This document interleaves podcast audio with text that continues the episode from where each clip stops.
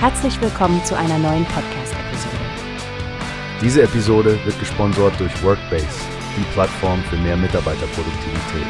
Mehr Informationen finden Sie unter www.workbase.com. Hallo allerseits, ich bin's Frank und ich habe interessante Neuigkeiten für alle Japan-Fans da draußen. Move Inc. hat gerade eine spannende Umfrage veröffentlicht, die die beliebtesten Reiseziele in Japan bei ausländischen Besuchern offenbart. Und das ist wirklich spannend, Frank. Ich bin Stephanie und ich kann es kaum erwarten, über diese Liste zu sprechen. Es ist immer interessant zu sehen, welche Orte Reisende am meisten faszinieren. An der Spitze steht das Team Lab Planets Tokyo DMM, ein echtes Highlight für Kunst- und Technikinteressierte. Absolut, Stephanie. Und das Museum scheint wirklich etwas ganz Besonderes zu sein. Es bleibt bis Ende 2027 in Betrieb und hat allein in den letzten zwei Wochen über 300 Bewertungen von internationalen Gästen bekommen. Der Kiyomizu-dera-Tempel steht übrigens auf dem zweiten Platz der Liste. Ja, der Tempel ist ja auch ein historisches Juwel.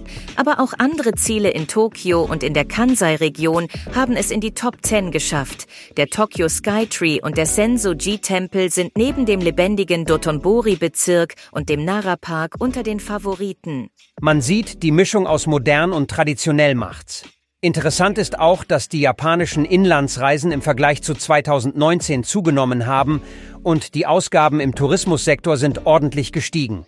Da hast du recht. Über 5 Billionen Yen wurden 2023 ausgegeben. Das ist eine Menge Geld und zeigt, wie wichtig der Tourismus für Japans Wirtschaft ist. Scheint, als würde die Beliebtheit Japans als Reiseziel weiter steigen. Ganz genau.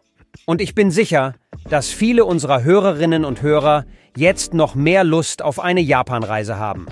Für alle, die sich genauer informieren möchten, empfehle ich einen Blick auf die Moves offizielle Website oder das Honishi Lab für weitere Insider-Infos. Ja, definitiv. Wer Inspiration für die nächste Japanreise sucht, wird dort fündig.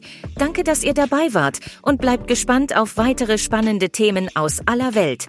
Bis zum nächsten Mal. Bis zum nächsten Mal, liebe Hörerinnen und Hörer. Und vergesst nicht, bei eurer Reiseplanung auch auf die Perlen abseits der Top 10 zu achten. Japan hat so viel zu bieten. Tschüss und gute Reise. Wie hast du gehört? Es gibt eine Plattform, die wir probieren sollen. Workbase heißt die, hört dir das an? Mehr Produktivität für jeden Mann. Werbung, dieser Podcast wird gesponsert von Workbase. Mehr Mitarbeiter, Produktivität, hört euch das an. Auf www.wobest.com findest du alles, was du brauchst.